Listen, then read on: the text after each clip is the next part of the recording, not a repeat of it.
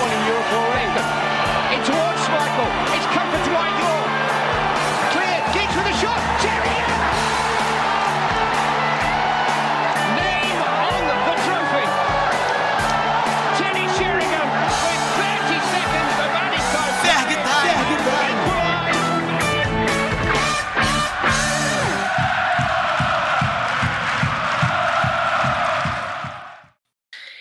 Está no ar a edição de número 53 do Ferg Time, o podcast da Red Army Brasil.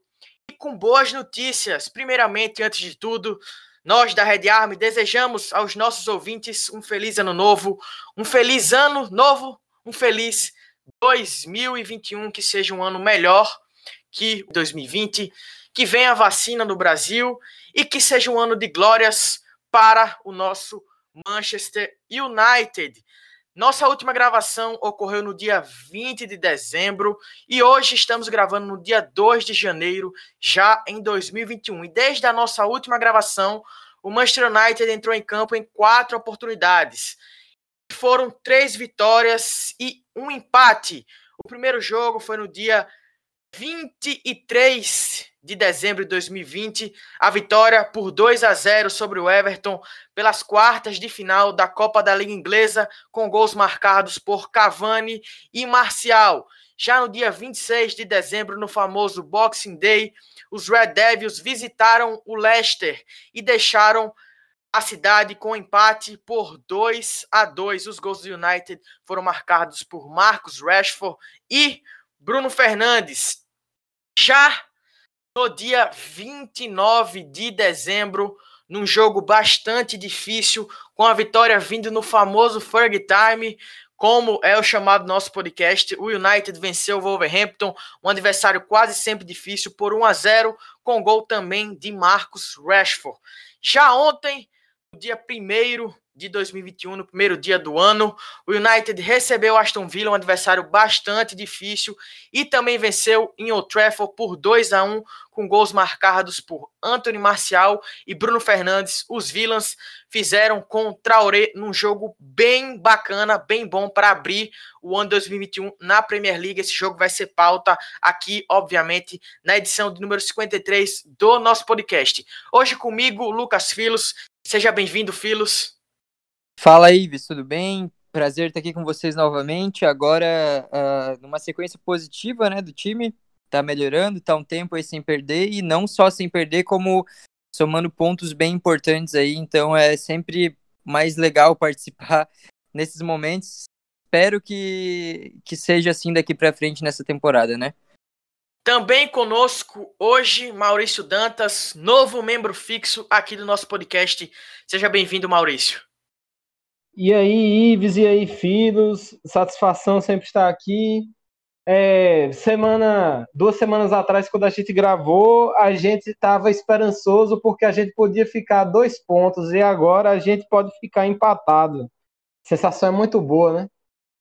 Pois é, como o Maurício falou, atualmente o Manchester United ocupa a vice-liderança da Premier League, tem 33 pontos, está empatado em número de jogos e em número de pontos com o líder, o Liverpool. A diferença é a seguinte: como o United tem um jogo atrasado contra o Burnley, o Liverpool ocupa a liderança pelo saldo de gols. O saldo de gols do time de Jurgen Klopp é de 17 e o de Ole Gunnar Solskjaer é de 9. Por outro lado, o United tem mais vitórias que o Liverpool. Hoje, o United tem 10 vitórias em 16 jogos e o Liverpool tem 9.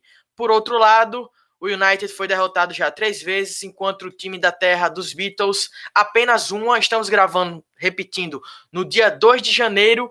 E o Liverpool joga pela décima rodada, 17 rodada da Premier League na segunda-feira, dia 4. Visita o Southampton, um time que, que tem feito uma boa campanha na Premier League, às 17 horas. E para abrirmos as discussões, vou trazer aqui uma estatística muito interessante sobre o time de Ole Gunnar Solskjaer. Nos últimos 10 jogos da Premier League, o United não perdeu. Foram oito vitórias e dois empates. A última derrota dos Red Devils se deu para o Arsenal no primeiro dia de novembro. Nesse período foram 24 gols marcados e apenas 11 sofridos, 26 pontos conquistados e 86% de aproveitamento. Inicialmente com Filos. Filos, nessa boa fase, né, na Premier League, visto que na Champions League o United perdeu os últimos dois jogos para PSG e Leipzig e foi infelizmente eliminado, o que você destaca dessa sequência do United na Premier League? Ah, então eu acho que a gente tem bastante coisa para destacar, tem alguns pontos específicos que a gente vai falando aqui ao longo desse episódio do podcast, mas em linhas gerais, assim, eu continuo a destacar algo que eu tô falando bastante, mas porque é o que a gente mais precisava, que a torcida sempre pedia, que era ser um time menos dependente de espaço, ser aquele time menos unidimensional, digamos assim, que dependia muito dos contra-ataques, jogadas de velocidade. Agora eu acho que a gente está um time mais completo. A gente continua tendo como ponto forte essas jogadas, e isso é natural, né? Porque todo time vai ter uh, algum estilo de jogada que, que vai caracterizar mais o time, acho que essa é a nossa, mas dá para perceber que contra adversários mais fechados, ou não exatamente mais fechados, mas quando a gente teve mais responsabilidade de ficar com a posse de bola, esse time está sabendo mais o que fazer com ela, não está tão afobado, está conseguindo sair bem da pressão. O posicionamento dos jogadores está melhor. No jogo de ontem, que foi contra o Aston Villa, é, o primeiro tempo, principalmente, foi excepcional nesse sentido. Uh, toda hora tinha alguém livre contra um bom time do Aston Villa, seja para construir ali de trás ou lá na frente também. A movimentação, os jogadores estão estão conseguindo abrir mais espaços também para os outros e eu acho que isso foi o que fez o time dar esse passo à frente e era exatamente isso que a gente sempre falava, né? Que o United precisava dar esse passo de evolução para não depender muito de um, um tipo de cenário de jogo só, né? Então, é, para mim é o que eu tô falando já nas últimas semanas, é até meio repetitivo, mas porque eu acho que é realmente o ponto mais destacável, assim. Maurício, e na sua visão, além disso que o Filos trouxe, o que você mais destacaria? Defesa, laterais, meio campo, ataque, o que além do que o Filos falou dessa questão de organização de jogo, você destacaria nesse primeiro momento? Olha, desde a Champions, eu acho que o United soube escolher a maneira de jogar mais adequada é, em relação aos adversários que ele ia jogar contra, né? Às vezes até a gente com a opinião, ah, a gente deve jogar mais fechado ou deve jogar mais aberto. E eu acho que o Solskjaer, ele soube escolher contra cada qual adversário qual formação é, bloquearia mais o jeito do, do adversário jogar o Aston Villa ele teve muita dificuldade contra a gente, porque no primeiro tempo eles não conseguiam sair jogando. Eles tiveram que, no segundo tempo, ir realmente para frente, é, ir para o ataque, para que eles conseguissem criar as oportunidades deles. E é algo até curioso, porque um time com um elenco muito menor, como o do Aston Villa, eles têm um vigor físico impressionante, né? E o United meio que concentrado, sempre sempre sabendo o que, ele, o que fazer, como reagir. Eu acho que eu concordo com o Filos na parte de que o United está sabendo criar é, muitas oportunidades de fazer gols. Eu acho que um ponto negativo ainda que o United precisa melhorar é converter mais oportunidades, né? Converter oportunidades de uma maneira mais fria, é, performar um pouco acima. E é essa a única crítica que eu tenho para o time agora, porque o time jogou um jogo quase perfeito contra o Aston Villa, né? Ô, Maurício, o que seria jogar esse jogar mais para cima que você coloca? O que falta, na sua visão, para esse time ser ainda melhor? Ou você vê isso como natural nesse processo de evolução que a gente destaca aqui há tanto tempo, que teve alguns percalços, obviamente, mas que tem se mostrado que a permanência de Solskjaer foi sim uma decisão acertada atrás e continua sendo agora. É, parece que a decisão de permanecer com o Solskjaer foi acertada. Eu, na minha opinião, é, o Solskjaer ele é um técnico que ele não é um desses gênios do futebol que a gente está acostumado a ver, né? Ele não é um Klopp, ele não é um Guardiola, mas ele é um bom gestor de elenco e ele é um cara assim que tem um conhecimento de tática um pouco acima da média em relação a alguns técnicos que a gente vê em times menores, principalmente. E o que falta para a gente marcar mais é a questão individual dos jogadores. Por exemplo, é, o Cavani teve uma oportunidade contra o Wolves, que o Rui Patrício defendeu, se eu não me engano, que era considerado por, por o parâmetro XG quase um gol, né? É, foi quase o mesmo XG daquele cara que parou a bola em cima da linha e chutou, para você ter uma ideia. Então, esse tipo de gol, teoricamente, eles não teriam que perder, eles ainda perdem muitos gols. O Marcial perdeu muitos gols, muita gente gosta de elucidar isso. O Rashford perdeu muitos gols. São jogadores muito bons que estão comprometendo muito pouco na hora de criar as jogadas, na hora de ajudar uns aos outros, mas eles precisam fazer esses gols, porque os jogadores dos nossos adversários, é, mesmo se eles perdem alguns gols, eles geralmente compensam porque eles fazem muito mais do que perdem, né? E a gente precisa jogar é, esse número é, mais para o positivo, mais uma diferença maior entre os gols perdidos e os convertidos. É, você levantou uma bola excelente, era o próximo, próximo assunto que eu ia trazer aqui para o nosso debate. Iniciando em alguns, alguns dos pontos de debate, tem Rashford, Martial, Bailey, mas começando pelo nosso camisa 10, pelo Marcos Rashford. O Rashford marcou o gol contra o Leicester, mas perdeu duas chances que eu vejo como muito claras. E o United podia estar numa situação ainda melhor caso tivesse vencido aquele jogo, que, que jogou melhor que o time de Brandon Rodgers, mas infelizmente deixou o Leicester com empate por 2 a 2 No jogo seguinte contra o Wolverhampton, ele marcou o gol, felizmente, nos últimos minutos do jogo, mas também perdeu chances que a gente não está acostumado a ver ele perder. Ontem também, algumas tomadas de decisões não das melhores. Filos, como é que você vê essa fase do nosso camisa 10? Você vê algo natural para um jogador de 23 anos? Ou você acha que ele tem pecado principalmente nas finalizações? É, o Rashford, assim, eu sinto que ele realmente está tendo esses problemas de tomada de decisão, de finalização, né? Falta às vezes ser um pouco mais letal, mas no geral, acho que se a gente analisar o desempenho como um todo, eu vejo mais motivos para a gente se animar do que se preocupar, eu acho. Eu acho que ele está passando por um processo de de crescimento mesmo, de se tornar um jogador mais completo. Ele começou como aquele atacante, né, que a gente não sabia exatamente qual seria o perfil dele. Aí virou um ponta, um cara que conseguia também fazer jogadas de ponta.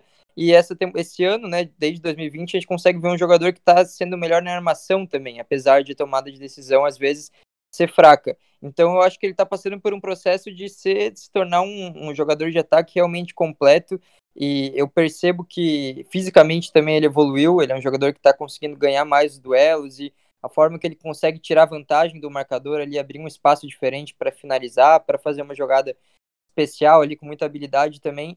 Eu, eu consigo imaginar que ele, assim que acertar um pouco mais a tomada de decisão e a finalização, ele vai explodir de uma forma assim impressionante, até porque eu vejo um potencial. Eu já acho que ele, que ele já está num nível muito bom. E até comentei ontem que se em um dia que ele tá num um dia que não tá tão bem tecnicamente, digamos assim, tá errando alguns lances bobos, uh, ele mesmo assim consegue fazer com a defesa o que ele fez ontem com a Aston Villa, que apesar de não ter gerado ali uh, um gol ou algo do tipo, como gerou nos últimos jogos, ele ainda assim fez a defesa sofrer em várias jogadas. Então eu vejo que se em um dia desses ele teve a atuação que teve ontem, quando ele realmente estiver no nível que a gente quer, vai ser algo assim bem, bem acima da média. E eu também venho destacando como ele na direita tem, tem rendido melhor, eu acho, ao meu ver. Não sei se é exatamente melhor, mas eu acho que o time fica melhor com ele por ali porque a gente consegue ter um jogador de altíssima qualidade na direita e a gente sabe que o nosso lado esquerdo sempre foi melhor. Uh, e ontem com o Pogba por lá, já jogou lá o próprio Rashford, já jogou lá o Martial, às vezes caem alguns outros jogadores por ali, mas até do ponto de vista ofensivo, os nossos laterais da esquerda são melhores do que o Van Bissaka, né? Então eu acho que quando o Rashford na direita, a gente consegue ter uh, ameaças mais distribuídas ali no campo de ataque, isso dificulta a marcação, e ele consegue espaçar mais também, eu acho, a marcação adversária, pelo estilo de jogo dele mais direto e tal. E então o Rashford eu vejo ele abrindo pela direita, ele abrindo mais espaços para o nosso ataque como um todo. Então eu acho que o time rende melhor ofensivamente com ele por ali. Maurício, Da sua parte, eu vou querer que você fale do nosso outro integrante do ataque, do francês, Antônio Martial, nosso camisa 9. Ficou 40 dias sem participar de gols, seja por seleção francesa, seja pelo United. Mas nos seus últimos seis jogos, pelos Red Devils, foram três gols e quatro assistências, inclusive marcou ontem contra o Aston Villa. Como você vê essa retomada de confiança do francês e o que você acha que justifica ele ter, ter começado a temporada tão abaixo do que ele tinha terminado 19 e 20? Eu acho que a gente tem que se acostumar um pouco com o fato de Marcial ser um atacante que oscila. É, principalmente no partindo do princípio que isso já vem acontecendo mais de três temporadas e ele já é um jogador, se eu não me engano, de 25 anos, ou 24 anos no máximo. É, e é, é curioso porque você pega, quando você busca em um jogador jovem, vê consistência nos números dele, é, você vê que Marcial era consistentemente bom em aproveitar as chances que ele tinha. Quando você assiste os jogos, percebe-se que ele não consegue se posicionar muitas vezes, ele não participa do jogo como outros atacantes é, participam, como a gente vê, por exemplo, o Cavani sempre é, entrando para finalizar, mas ele sempre foi um jogador de boa é, qualidade individual, um jogador que sabia interagir com os outros elementos do ataque, e nessa temporada, é, além disso, ele, eu diria que ele eu não sei se seria injusto dizer que ele se tornou um jogador um pouco menos completo, porque quando você pega os números de criação do United, você vê que Marcial é o jogador que mais cria depois de Bruno. O Marcial conseguiu é, criar seis grandes chances somando Premier League e Champions League, porém três dessas seis grandes chances foram naquele jogo contra o Leeds. Mesmo assim, isso mostra que ele tem participado na criação do ataque, ele tem conseguido contribuir com o entrosamento que ele tem com o Rashford, com o entrosamento que ele tem com o Bruno também. Só que ele se tornou um jogador menos letal essa temporada. Ele tem marcado muito abaixo do XG dele, é, tem aproveitado muito menos as chances que têm sido criadas para ele e ele era um jogador o contrário, ele era um jogador mais frio, ele era ele perdia gols, mas ele era um jogador muito frio que finalizava muitas vezes até com classe por ser frio. E ele meio que perdeu isso. Levando em conta o que o Maurício pontuou sobre o nosso camisa 9, sobre o Antônio Marcial, Filos, eu acredito que talvez você tenha uma opinião um pouco diferente sobre o francês. Inclusive você já falou no seu Twitter que acha que o time do United vai melhor com o francês, vai melhor com o Martial do que com o Cavani. A gente sabe que talvez o Cavani é sim um jogador top e Martial talvez não tenha alcançado esse patamar ainda. Mas como é que você vê essa questão envolvendo o nosso camisa 7, o uruguaio Edson Cavani e o camisa 9, Antônio Marcial? Como o time vai melhor? Com quem o time funciona melhor dentro dessa estrutura de jogo que o Solskjaer prefere? É, então, eu acredito que se a gente for comparar, claro, os jogadores, o nível de cada um, até considerando carreira e tal, o que cada um pode oferecer, o Cavani com certeza é um outro patamar, né? Mas se a gente for considerar agora o Martial nessa fase dele, o Cavani nessa fase da, da carreira dele, eu acho que no fim das contas a contribuição vai ser semelhante, mas cada um de sua forma. Eu acho que o Cavani com certeza vai oferecer mais ali em termos de uh, aproveitamento dos espaços dentro da área, ele é um cara mais oportunista. O Martial até ontem fez um gol nesse estilo, né, que é algo que Solskjaer sempre pediu para fazer um gol mais de atacante mesmo, de chegar na pequena área, aproveitar as chances. Mas o Cavani é outro nível nisso e ele consegue prender mais a marcação adversária lá dentro da área, né? Então ele abre uh, espaços importantes também no sentido de que ele faz a defesa recuar mais e tal. Então isso é importante e é bom ter um cara como ele. Cabeceio também, né? Aqueles lances que a gente viu na virada contra o Southampton, por exemplo, com certeza o Martial não faria. Então é um perfil diferente que vai agregar muito. Mas também o Martial, ele é um cara que vai agregar em outros sentidos, como quando ele recua para abrir espaço para jogadores que vêm de trás, o controle em espaços curtos dele ali, que sempre foi muito bom. Então, tem jogos contra defesas fechadas que vai ser interessante ter o Martial, sim, porque ele consegue fazer tabelas muito boas. Ele é um cara que. O Cavani, ele também consegue, claro, ele tem um pivô que é excelente, mas no sentido de fazer uma tabela e um drible, uma movimentação ali, o Martial ele tem mais agilidade, né? Acho que isso é visível e eu acho que a forma que o Martial se conecta ali com os outros jogadores, até pelo entrosamento que ele tem há mais tempo, é superior no momento e eu não consideraria um melhor que o outro ou que não podem jogar juntos. Eu até acho que talvez no meu time ideal teria os dois. Agora vai ficar pulga atrás da orelha porque o Pogba também tá jogando muito e caindo pela esquerda, mas eu acho que seria legal em muitos jogos você ter Martial pela esquerda, o Cavani centralizado e o Rashford na direita. Então eu acho que não é um contra o outro, mas que os dois vão agregar bastante nessa temporada, só que em, em estilos diferentes. Já que você citou Pogba, Pogba vai ser pauta aqui já já, mas para a gente fechar a questão do ataque, me veio aqui algo que eu nem tinha anotado aqui na nossa pauta, mas que, que me, me lembrou aqui, que é o nosso camisa 11, o Mason Greenwood. Greenwood definitivamente não tem, não tá em uma boa fase, marcou pouquíssimos gols na atual temporada. Maurício, você vê isso como natural? Um jovem de 19 anos, na sua terceira temporada como profissional, na sua segunda jogando mais. Você acha que tem o que, o que pode explicar essa queda do jovem 19 anos, destaco isso novamente, é um cara com muito talento, isso é inegável, mas que também é inegável que ele não faz uma boa temporada. Eu vejo como natural, mas ao mesmo tempo algumas coisas é, me perturbam quando eu vejo o tratamento no desenvolvimento do Greenwood. Uma das coisas que me perturbam é ver que Greenwood é um, um jogador alto, que tem uma tendência, até pela idade dele, a se desenvolver fisicamente. Então, é um jogador que jogava de meio atacante e atacante na base. Então, eu acho que Greenwood não vai ser um ponta. Ele não vai evoluir como um ponta.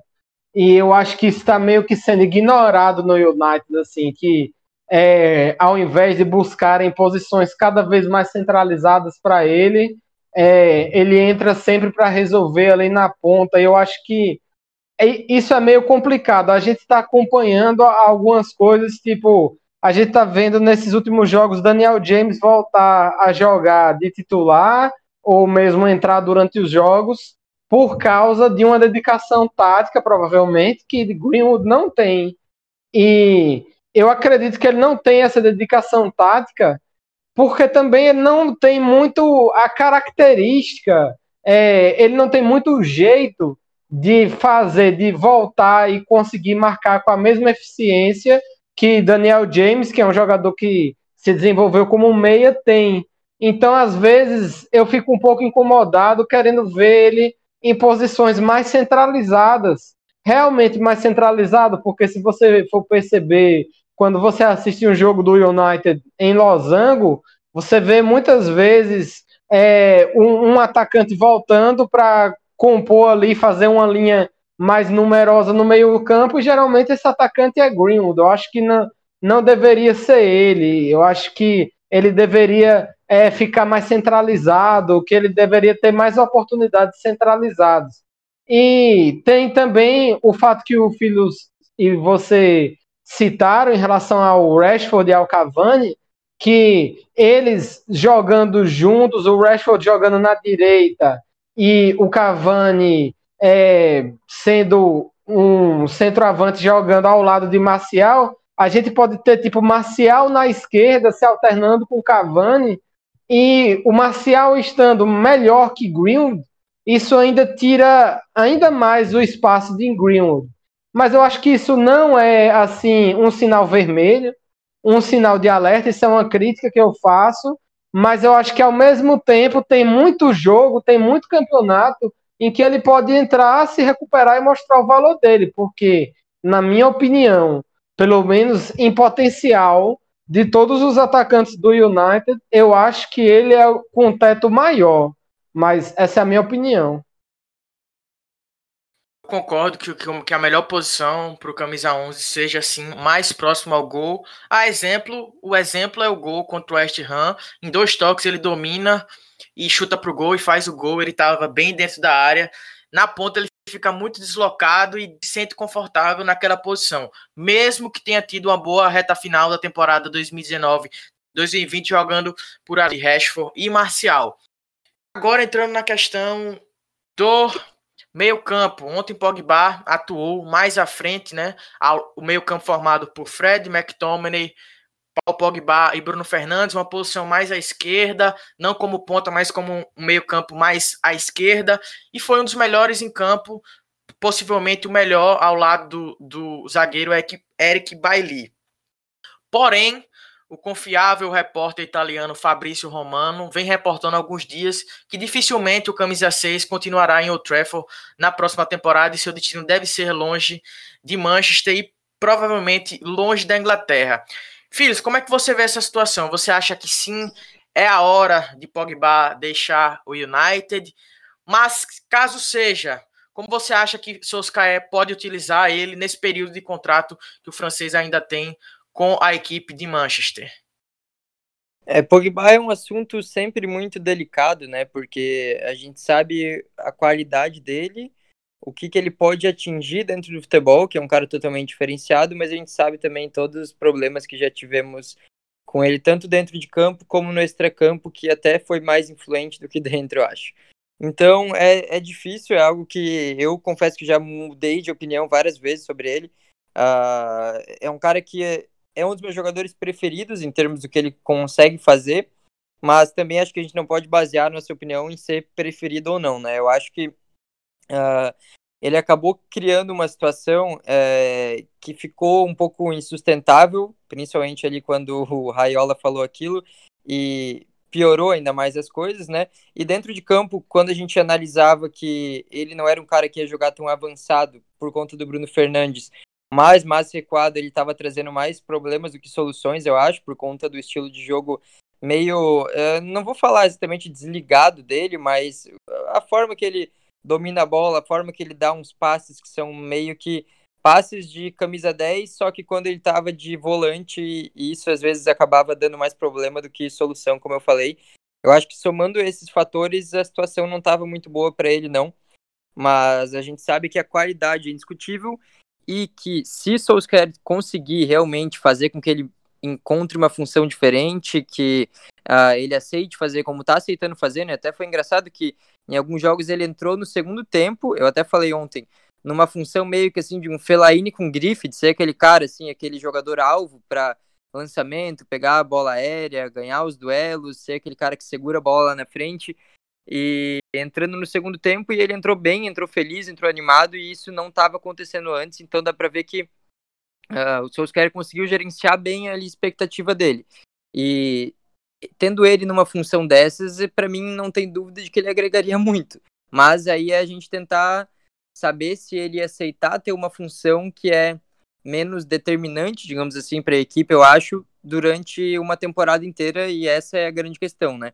porque ele não vai ser o cara do time, como ele era antes, e aí dependeria de uma, um convencimento dele que eu não sei se o United deveria tentar novamente dar mais uma chance e continuar dependendo às vezes de alguns lampejos ou uh, de alguma declaração do empresário dele estragar o clima por um tempo em momentos inoportunos, né? Então, eu confesso que eu fico meio em cima do muro nessa questão, mas se vier uma boa proposta, eu eu tô no lado de que aceitaria, mas com um certo peso na consciência, porque a gente sabe que a qualidade dele é muito acima da média. Pois é, Pogba é craque, a gente sabe. Talvez ele não tenha sido o melhor Pogba no Manchester United, apesar de uma fase muito boa logo quando o Solskjaer chega ali no final de 2018, início de 2019, para mim, Ives Vieira é a melhor fase do francês com a camisa do United. E ele não é o dono do time, porque tem outro cara que chegou, nem tem um ano ainda, vai completar um ano no dia 29 de janeiro, que chegou e tomou conta do United, teve um impacto instantâneo e continua tendo impacto jogo a jogo. Eu tô falando dele, sim, Bruno Fernandes, nosso camisa 18, que em 46 partidas pelo United cedeu 27 assistências e marcou 17 gols. Ou seja, em 46 jogos foram 44 participações diretas em gols, uma participação, quase uma participação por gol, e ele já falou que a meta dele é participar mais de um, ter a média maior do que uma participação direta em gols por jogo. Ele que mesmo quando não joga tão bem, o seu sua participação direta para o resultado positivo da equipe é um negócio encantador que chama muito atenção. Mas a gente já falou do ataque, já falou do meio-campo, agora eu quero chegar na defesa e destacar dois nomes específicos. Eric Bailly vem tendo uma sequência muito boa, a gente sabe que o Costa, o Marfinense é um cara que se machuca bastante e que a gente fala que talvez ele em condições nas suas melhores condições seja o melhor zagueiro do elenco, mas que não se mostra tão confiável justamente por não conseguir se manter saudável em uma sequência longa, o que confirmou que a zaga titular do United seja Harry Maguire e Vitor Lindelof. E outro cara é o Luke Shaw, que na minha visão fez uma temporada 2019-2020 muito boa para suas condições e que começou 2021 mal, mas que já que recuperou a sua boa forma e que hoje para mim é o titular. Maurício Dantas, já podemos falar Bailey, saudável, é titular do United, e que Shaw, hoje, é um cara que oferece mais ao United do que o brasileiro Alex Telles? Oh, minha opinião contra o Bailey, ela vai meio que em contramão à opinião da nossa torcida. Eu acho o Bailey um zagueiro que tem um pouco de dificuldade em compor. Ele é um zagueiro que ele tenta antecipar muito as jogadas. Eu não sei se isso combina muito com o estilo do United jogar também. A gente vê, sei lá, no Liverpool, a gente vê os dois zagueiros do Liverpool, por instrução, antecipam as jogadas. No United, eu acho meio estranho quando o Bali tenta antecipar uma jogada. Apesar de que ele é o. Ele. A gente pode dizer que defensivamente com a bola no pé, eu acho que não. Com a bola no pé, eu acho o Maguire bem melhor do que qualquer um do United. Mas defensivamente, ele é o zagueiro do United mais talentoso, mais técnico. Ele é o cara que desarma melhor do United. Ele é o cara que é, consegue se impor fisicamente melhor do United, se coloca melhor também na hora de fazer um desarme. Mas eu sou um pouco crítico com ele em relação as decisões que ele toma em campo. A gente tem quatro jogos com ele, né? É, esse mês, se eu não me engano. E no, em, nos três jogos anteriores a esse, ele conseguiu fazer uma falta perto da área por jogada de mão, né? Ou foi no jogo anterior, não, não me lembro. Enfim, ele é, normalmente ele costuma é, ceder esse tipo de lance. E ele é um zagueiro um, um pouco é, agressivo demais na hora errada. Ele levou um cartão amarelo no último jogo com a bola parada, mas fora isso, eu acho que ele fez uma partida impecável contra contra o Aston Villa. Porém, eu acho que o Lindelof é um melhor zagueiro que ele na questão de composição, na questão de dupla, de agir como uma dupla de zaga do Lindelof, saber cobrir o Ambissaca quando o Ambissaca sai. Eu acho o Lindelof um zagueiro melhor que ele ainda. Na, no quesito do Luke Shaw, eu acho que o Alex Telles ainda tem que mostrar no United porque ele é um jogador tão bom. Porque ele ainda não conseguiu mostrar pra gente por que ele é um jogador tão bom. Porque ele era conhecido como um jogador que tinha jogadas individuais, ele fazia gols de chute de média distância, dava dribles, era um jogador confiante. E no United, ele é um jogador que ele costuma soltar a bola muito rápido. Então, a gente tem que ver como ele também vai se entrosar com os meias do United, porque gente, muitas vezes a gente vê ele toca para um meia e aí ele não passa para receber ou ele procura um meia em um lugar que simplesmente não é o lugar que os meias do United ficam, e erra algum, alguns passes fáceis, porque na defesa a gente já sabia que ele não ia contribuir no mesmo nível. Aí a gente tem que hoje o Shaw é titular mas a gente ainda não tem certeza se o Teles pode atingir um teto que você possa dizer, não, o Teles é melhor jogador realmente que o Shaw. Acho que isso a gente só vai saber com o tempo.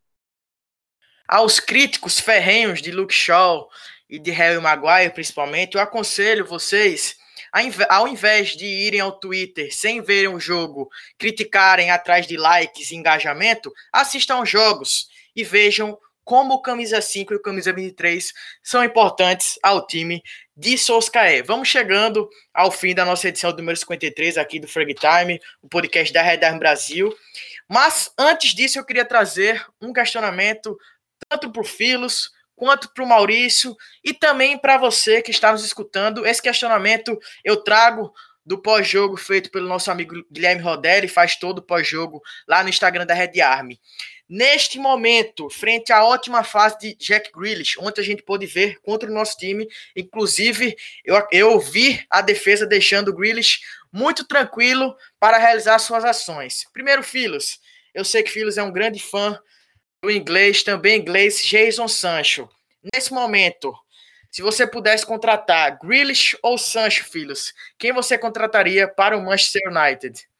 Bah, pergunta realmente complicada, hein? Uh, eu, eu penso bastante nisso também. O Grealish está num nível que com certeza é superior do Sancho nessa temporada. O Sancho não está vivendo um bom momento no Dortmund.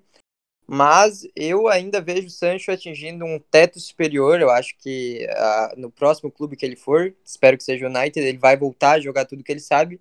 Então eu continuo com o Sancho você, Maurício, Sancho ou Grealish? Lembrando que Sancho é uns anos mais novo que o camisa 10 do Aston Villa.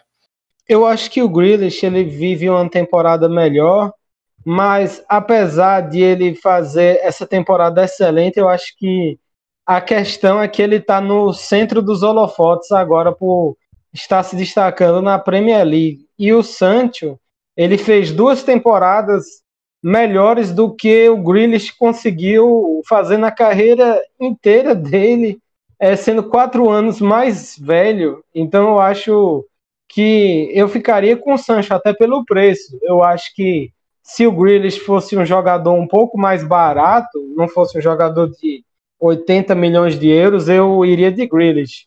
Mas com os dois tendo um valor parecido, provavelmente o valor do Sancho vai ser reduzido, né? Ou é o que a gente escuta, mas por um valor parecido eu iria com o Santos, até porque o Santos só tem 21 anos, né?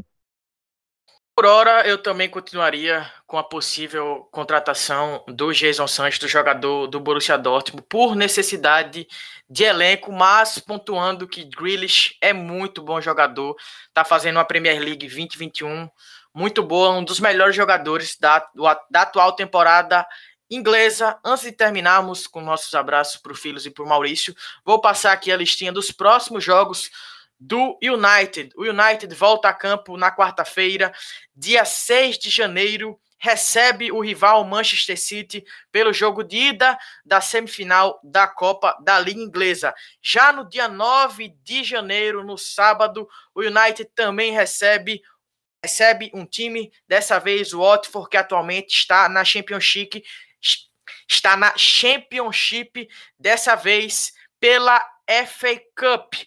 De volta à Premier League, o United visita o Burnley no dia 12 de janeiro. A Premier League marcou esse jogo recentemente. É o jogo atrasado da primeira rodada da atual edição do Campeonato Inglês. E o clássico contra o Liverpool em Anfield no dia 17 de janeiro, também para a Premier League. A tendência é que United e Liverpool cheguem empatados em pontos para esse clássico que promete ser bastante quente. O Liverpool, como disse já no começo do nosso programa, visita o Southampton na segunda-feira, dia 4 de janeiro. O United paga o seu jogo atrasado no dia 12 de janeiro contra o Burnley fora de casa. Agradecendo aqui a quem esteve conosco, Lucas Filos, muito obrigado. Sempre um prazer estar à sua companhia aqui no Frag Time. Valeu, valeu Ives, valeu Maurício, todo mundo que escutou aqui até o final. Um prazer estar aqui sempre com vocês. Como eu falei, espero que as próximas edições também sejam falando sobre vitória. Abraço. Maurício, muito obrigado pela sua segunda participação como membro fixo aqui do nosso podcast. Valeu, filhos, valeu, Ives. E vamos ter um pouco de esperança aí no professor Hasenhuttl aí. Vamos ver se a gente encontra com o Liverpool em vantagem. Pois é, seria fenomenal o United visitar o Liverpool com uma possível vantagem, quem sabe até na liderança da Premier League depois de tanto tempo.